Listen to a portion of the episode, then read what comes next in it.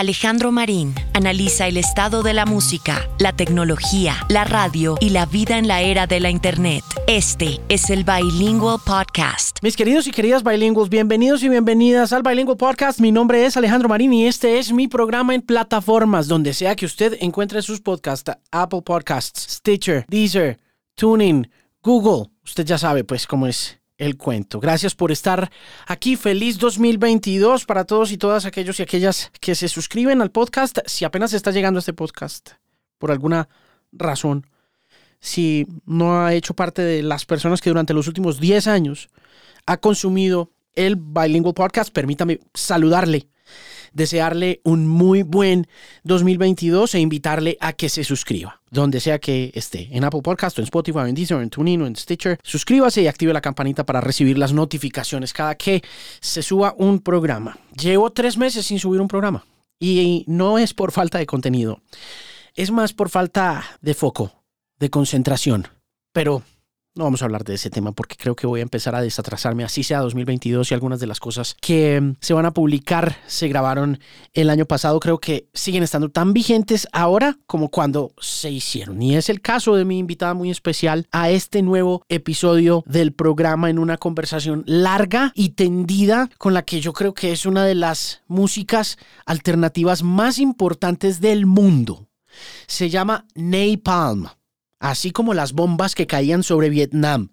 Napalm, Napalm. Su nombre es compuesto, es decir, en el caso de ella, este nombre artístico no es todo pegado, está compuesto de dos palabras, Nai y Palma. Napalm, la cantante de Hiatus Coyote. Yo no sé si usted ha oído hablar de Hiatus Coyote, pero si no, pues en esta ocasión tiene la oportunidad de hacerlo. Ellos lanzaron el año pasado un disco tremendo que se llama Mood Valiant. Es mi tercer disco favorito de 2021.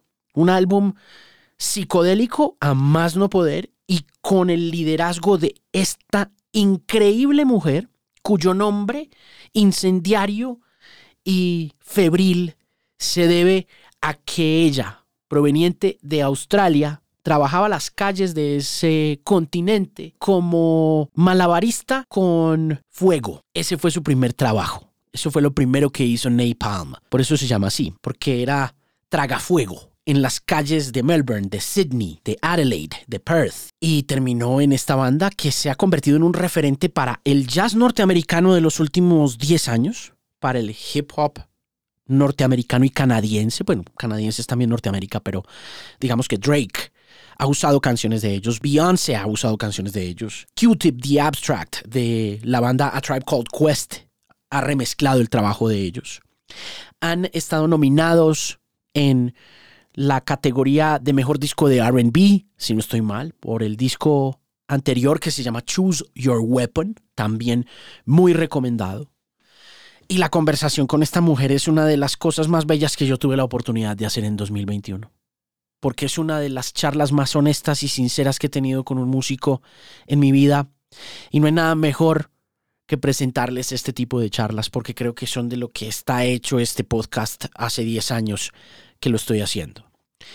Es una charla, repito, larga, es una charla en inglés completo, pero le va a servir mucho si está estudiando inglés, por ejemplo, para practicar un poquito el oído. Es una conversación con una mujer sobreviviente de cáncer con una mastectomía encima.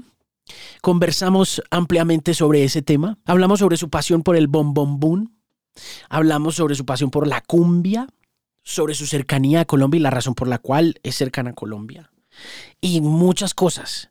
Es un gran momento de charla sobre música y sobre la vida, sobre la tecnología, sobre todo lo que es este Bilingual Podcast para arrancar 2022 para mí. Es un placer presentarle esta extensa pero fascinante charla con una de las mujeres más importantes de la música en el mundo, del rock alternativo, del RB, del hip hop y de la música psicodélica. Y una de las bandas más importantes y me atrevo a decir que desconocidas también.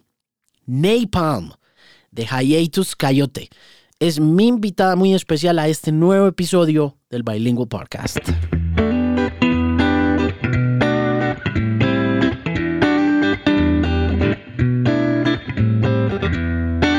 Mm. There he is, man of the hour. Man, I wish I could have recorded that. That's one of the greatest greetings I've ever gotten in my life. How are you?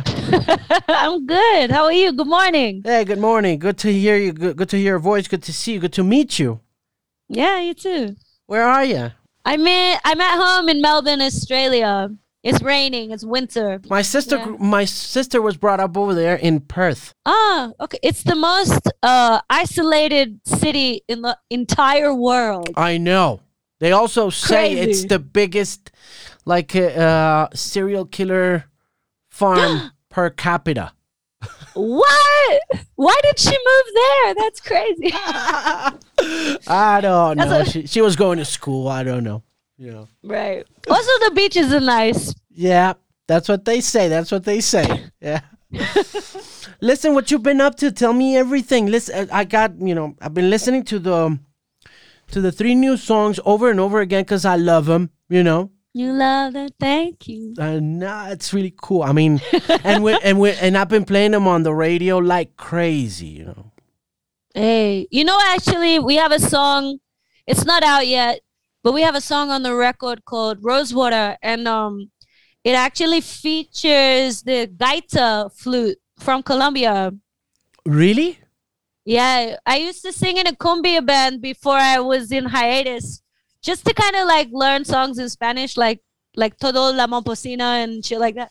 But like, so my friend used to play gaita, the flute in this band, and um, yeah, so he he recorded some flutes. You'll hear it when it when it comes out. You'll hear it. It's like. It's very it's very special to me this particular song. Why'd you get into cumbia? I want to know everything about that.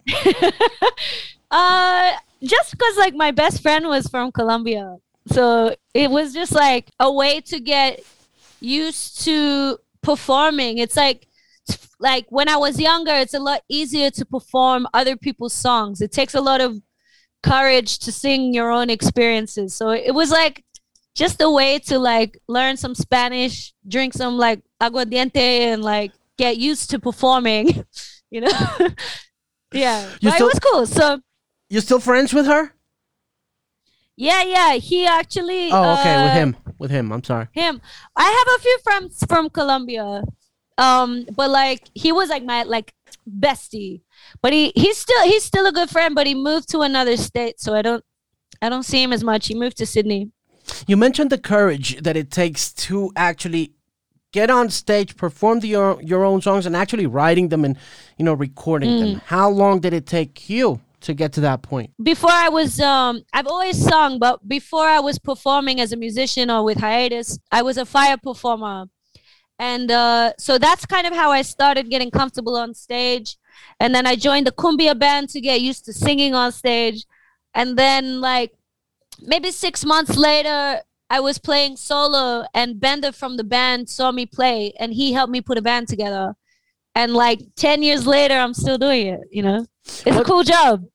What's a fire performer? Uh, like uh like fire dancing so like poi and stuff and like i have a video for my solo stuff for a song called homebody and i'm in a lake and i have two swords made out of fire. Like that. If you want to check it out go look this video up and you'll see. Of and i used to do it for like i used to do it for like rich people to pay my rent when i was young. Why'd you get into that? i don't know. I just like fire. Yeah. Na- they don't call me napalm for nothing uh, you know i like fire I have to be honest that I have to say that I just figured this out. Since English isn't English is not my native language, so uh, you just said they don't call me napalm for nothing, and it's like, oh, I get it. Yeah. Well, it was actually like Napalm was my performer name because I was doing fire dancing. So before I was doing music, I was doing that, which is, and my name is Nay, is short for Naomi. So Napalm was like a fire performing name.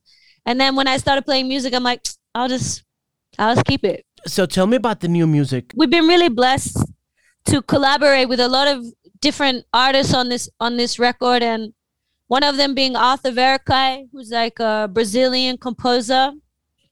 And we went to Rio, and he recorded this amazing, like strings and horn arrangement.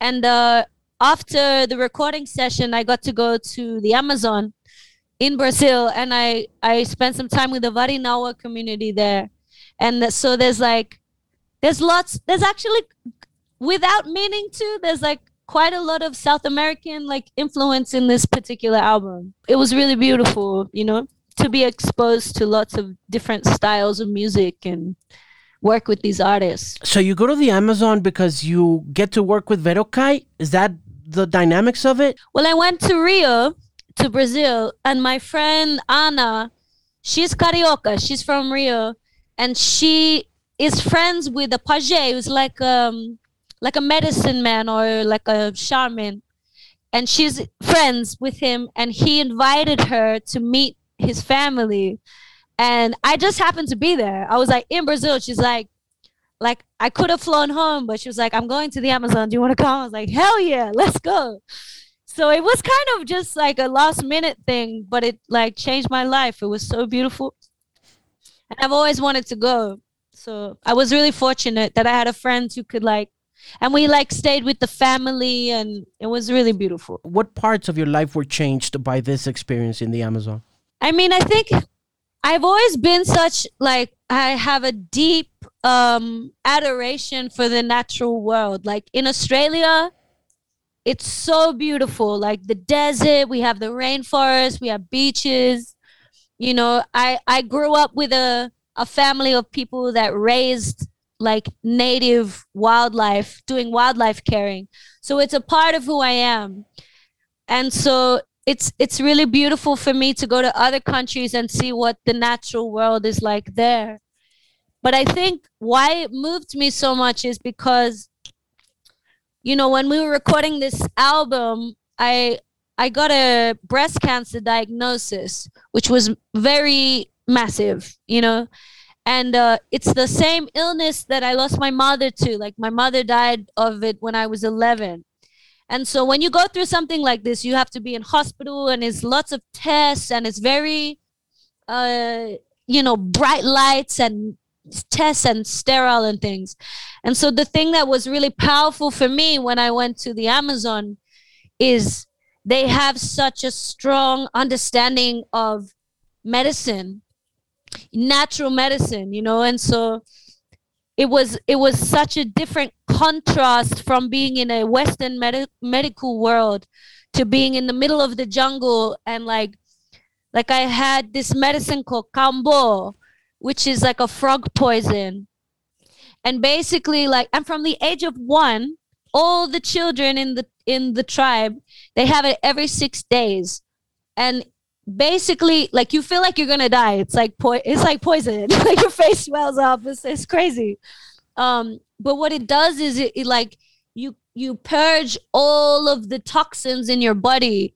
And so like half an hour later you feel really weak. But like two hours later you're like clear and strong. You know like just that amazing wisdom and understanding of the medicines of the natural world i think um was really eye-opening for me especially having to go through all of this other you know like western medicines. It was nice to see like the other the other side of it. Tell mm. me about that experience of, you, know, tell me about the breast cancer experience and, uh, you know, and producing us a, an album while living that experience. Mm.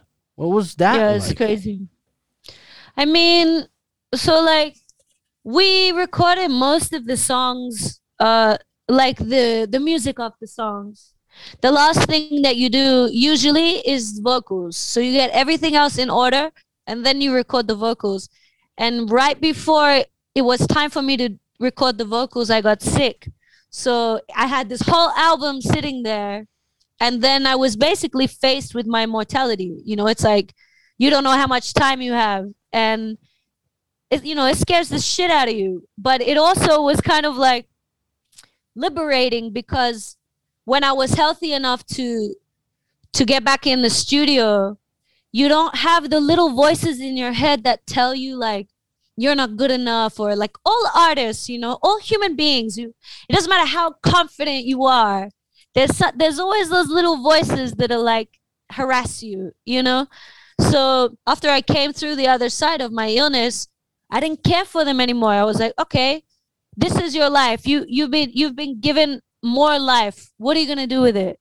And uh, it became really liberating, you know, like to be in a studio and to not care what people think of it. It was it was more about the urgency to truly express my life, my life force. And um to be honest, I think it's like the most sincere thing I've ever made. And as an artist, that's what you that's what you hope to achieve, you know? Sincerity and honesty. So it was massive.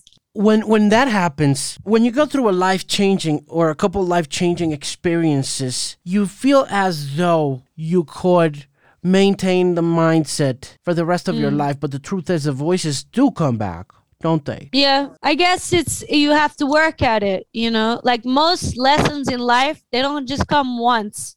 They come back, they knock on your door and they're like, "Yo, you still you still keeping up with that, you know, with that uh inner confidence or whatever."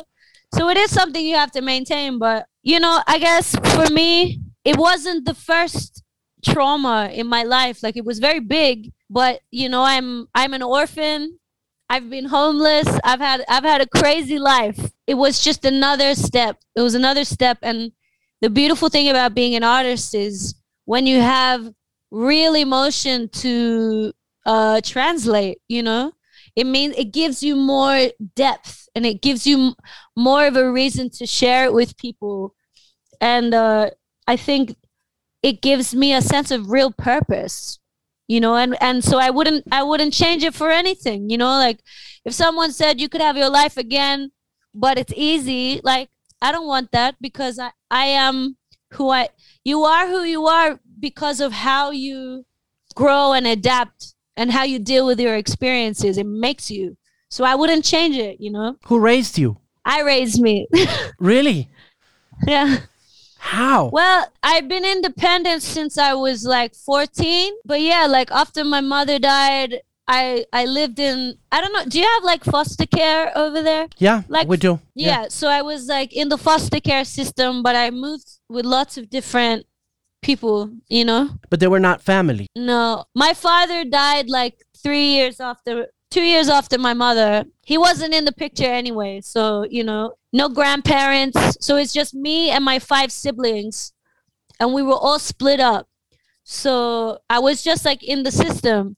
And there's a thing here that if you don't have a guardian, then like it's a really old lore, but basically like the Queen of England, you're like you become like the property of the Queen of England. So I was like, maybe one day I'll go to England to like knock on the door of the palace and be like, hello, it's me, your daughter from Australia. But yeah, I I mean, I this is the thing is I have I didn't have parents for a long time, but I always had love. I've always found love and and it's I find family with the people like you create your family, you choose your family.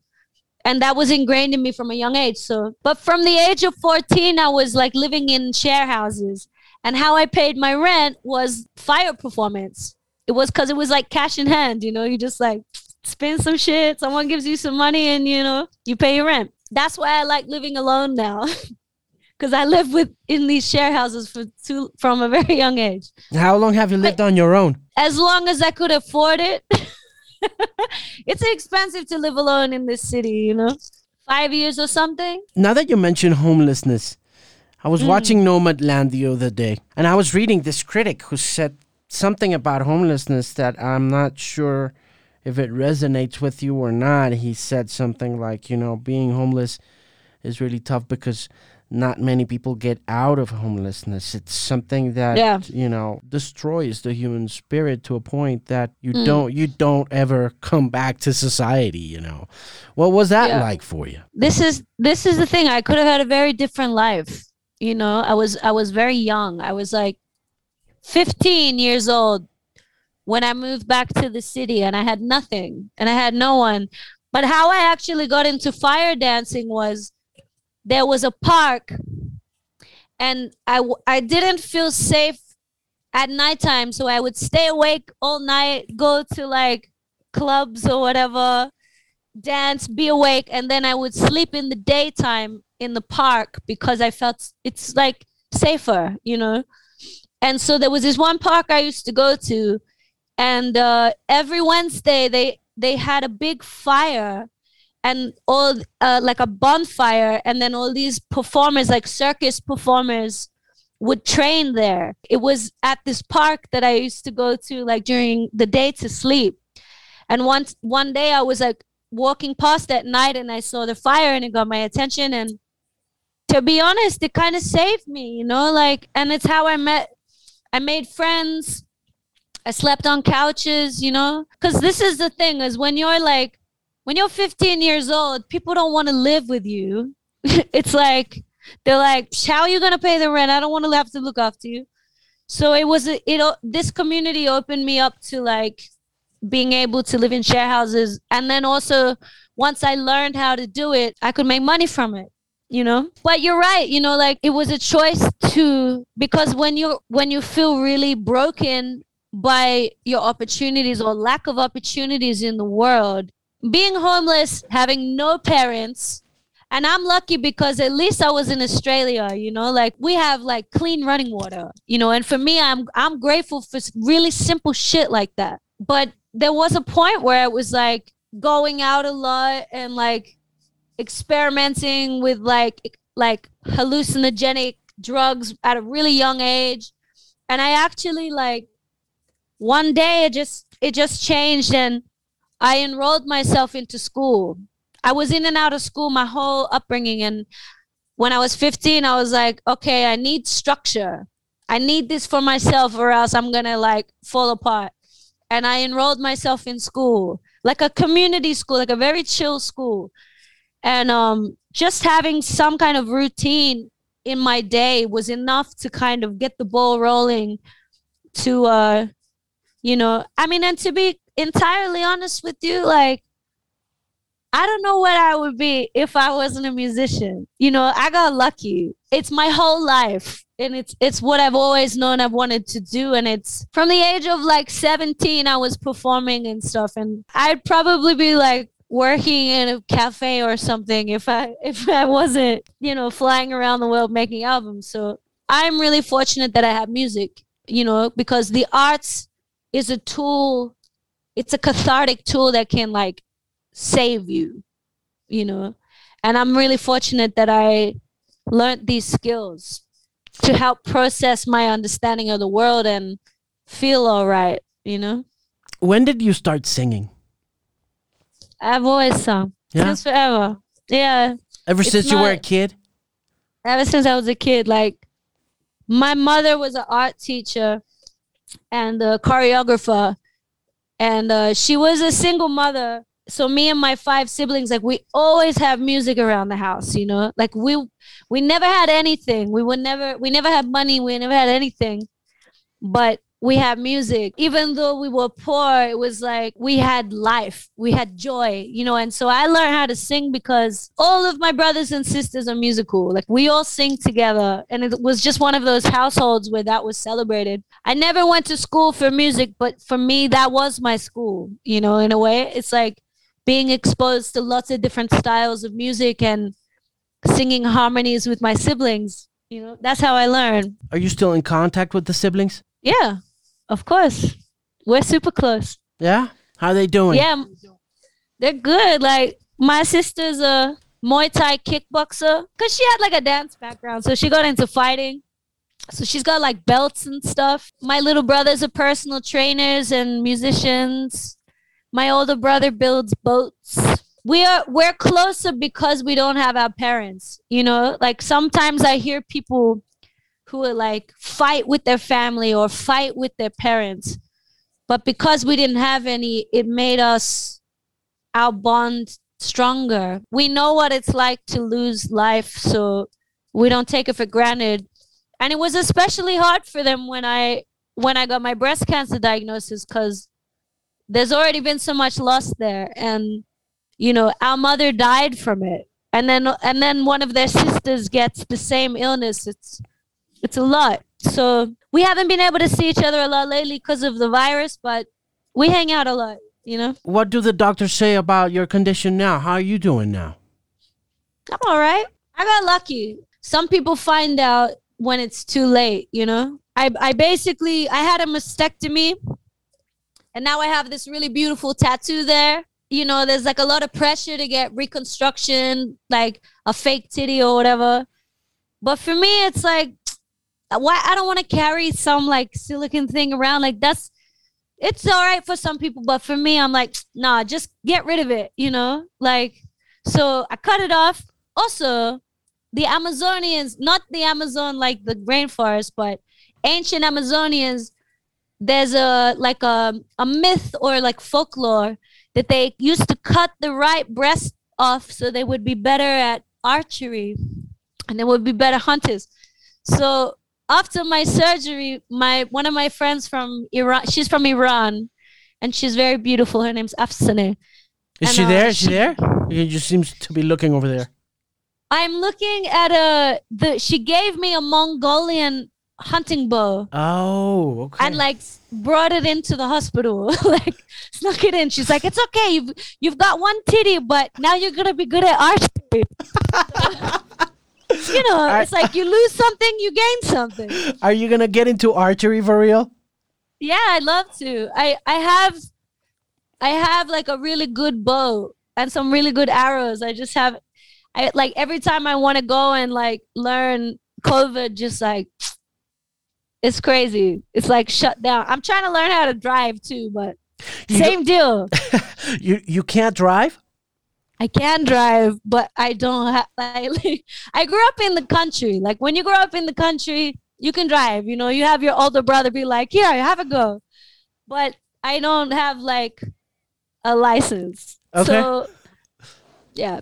So i needed to get lessons for that. Are you eager to you know get that license? I i feel like driving has become such a burden for humanity.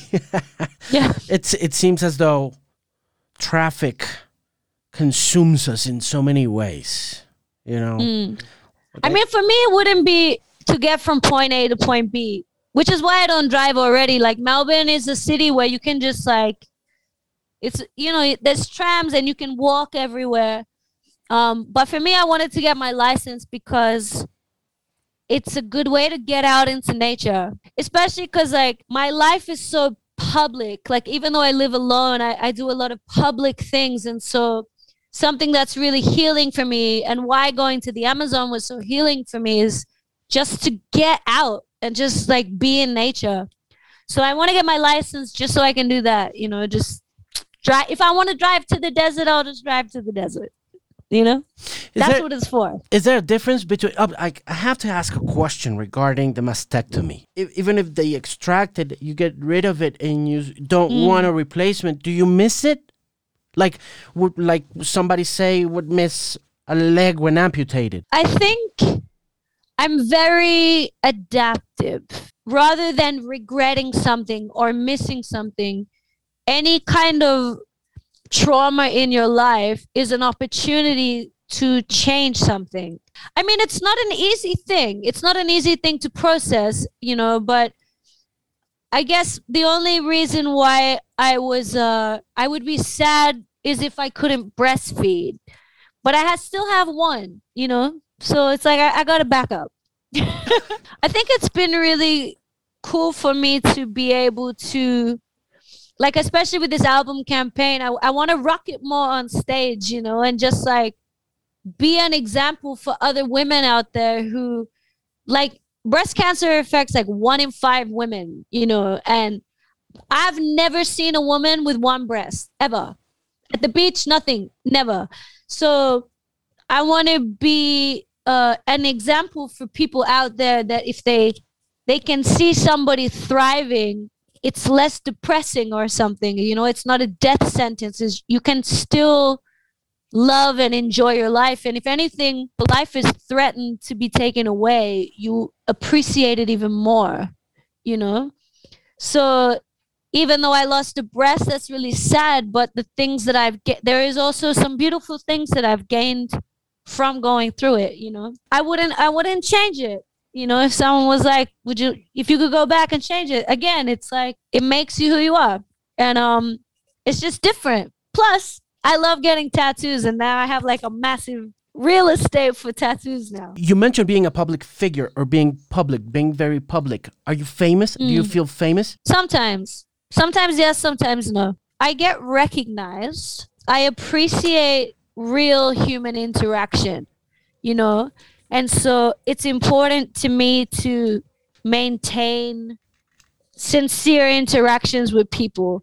And the more people put you on a pedestal, the more isolated you become. Like for example, when I met Drake, he this when you meet famous people, they're either one or two ways. They're either really fucking arrogant Yeah. or very very humble and very genuine you know and for me like when i started hanging out with drake it was like it was surprising to me how genuine he was. But then also i would see footage of him like walking down the street and people just harassing him. Like he's so famous and people just harassing him.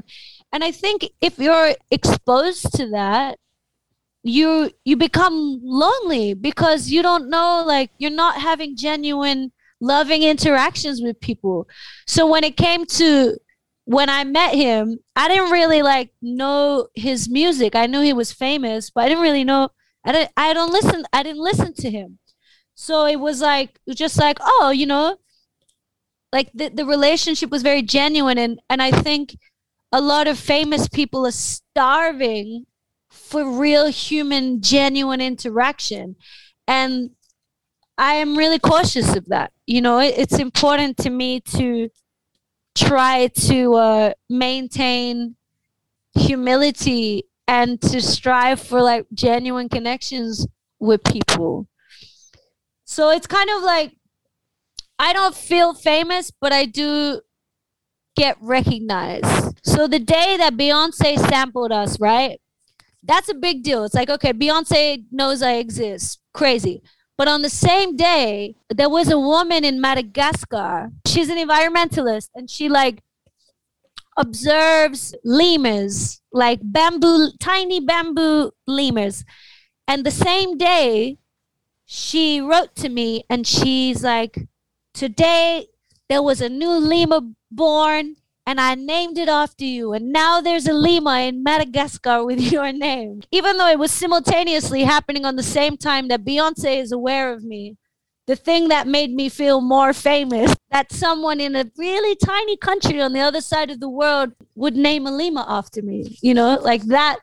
These kind of stories are, are the things that make me feel valid and um, worthy as an artist. It's like these are the thing that makes me feel public is that people from many different walks of life can write to me and tell me that they have experienced something from my music.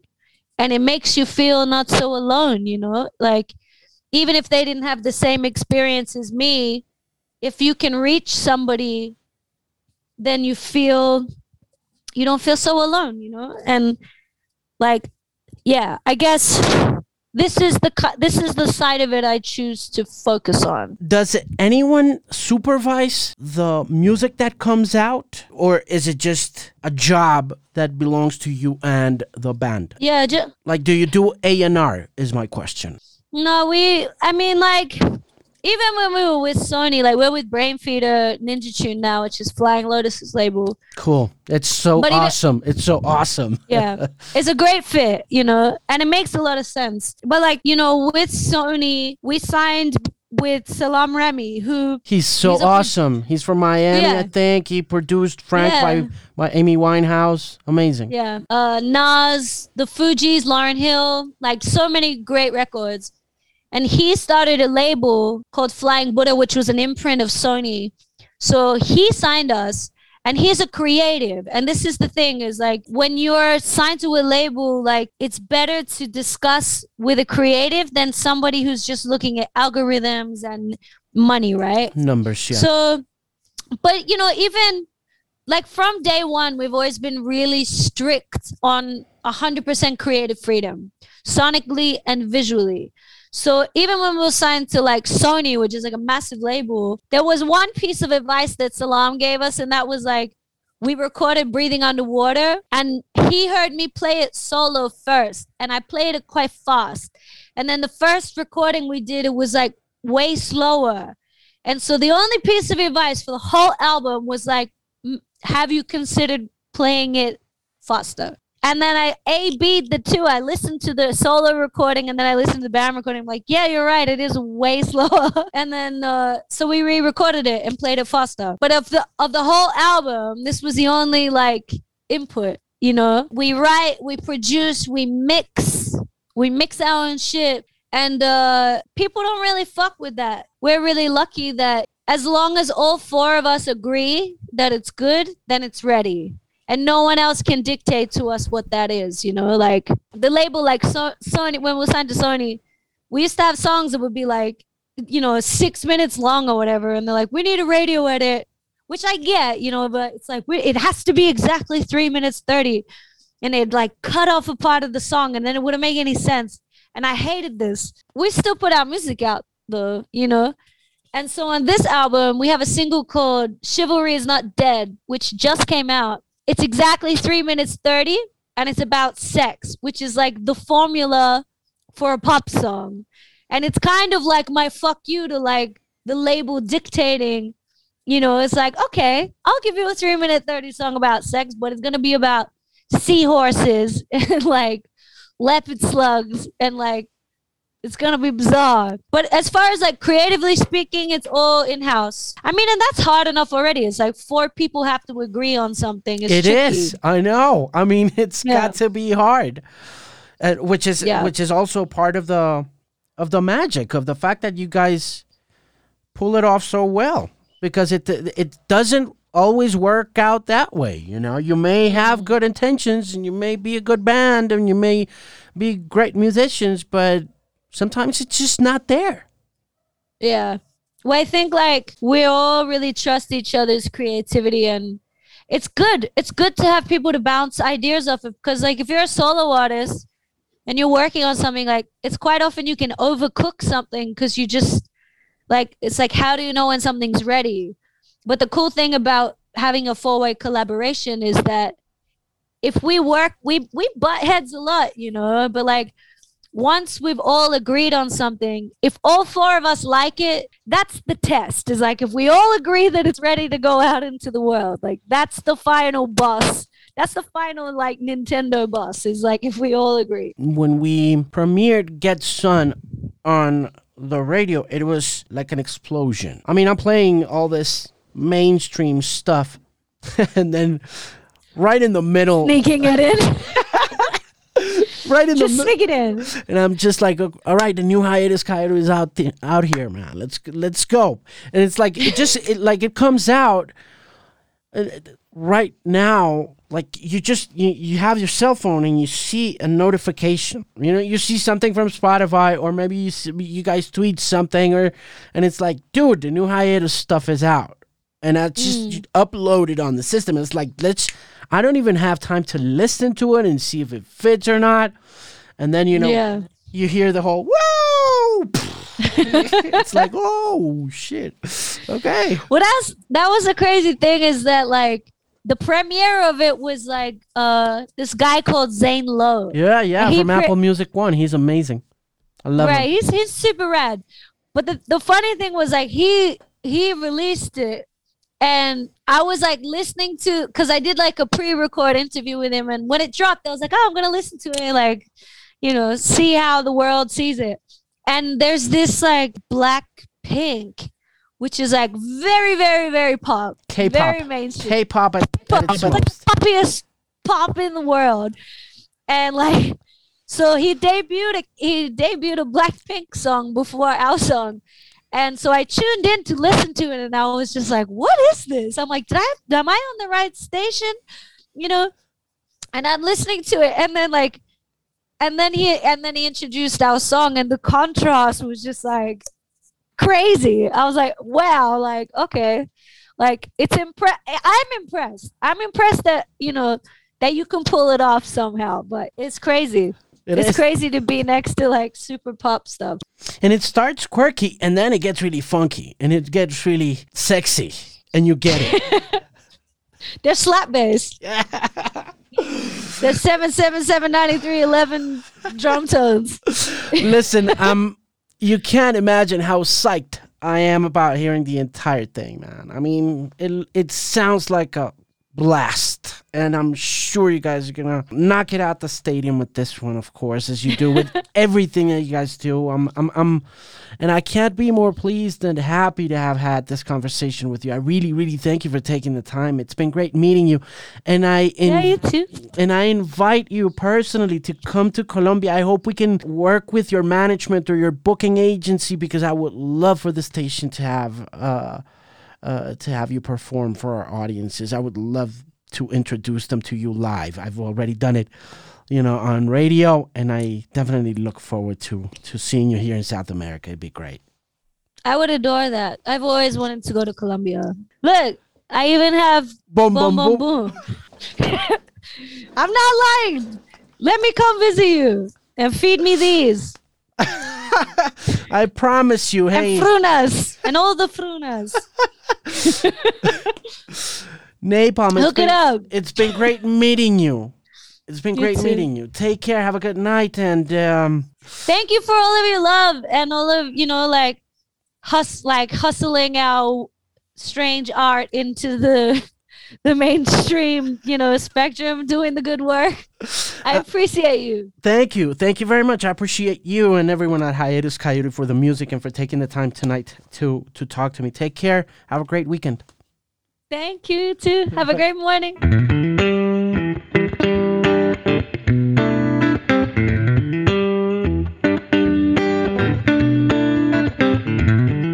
Eso fue todo por ahora. Muchísimas gracias por estar conectados y conectadas al Bilingual Podcast. Recuerde suscribirse. Me imagino que ya mucha gente está suscrita, pues la mayoría de mis, de mis seguidores están siempre pendientes. Quiero agradecerle muy especialmente a Carolina Matthews, a Caroline Matthews en el Reino Unido, quien me escribió hace como tres semanas y me dijo, hey, ¿qué pasa con el podcast? ¿Por qué no lo has vuelto a hacer? Muchas gracias. Son esos comentarios y esas observaciones las que uno quiere siempre atender y satisfacer en épocas en las que es tan difícil mantener la fe en algo, en lo que se ha trabajado tanto, como por ejemplo este tema del podcast. A Caroline, a su esposo en Reino Unido, un abrazo enorme y gracias por estar aquí y a usted pues recordarle que si está llegando nuevo o nueva a esta conversación, a esta serie de charlas, puede escribirme a alejandromarina.com y puede encontrar todas las conversaciones en los diferentes canales donde hay podcasts, empezando con Spotify, siguiendo con Apple Podcast. Y si no quiere llegar hasta allá, sino que quiere mirar un poquito más de lo que hago a diario, incluyendo mi programa de mañanas en la X103.9 FM, la xmasmusica.com. Puede visitar alejandromarin.com. Una voz confiable en la música.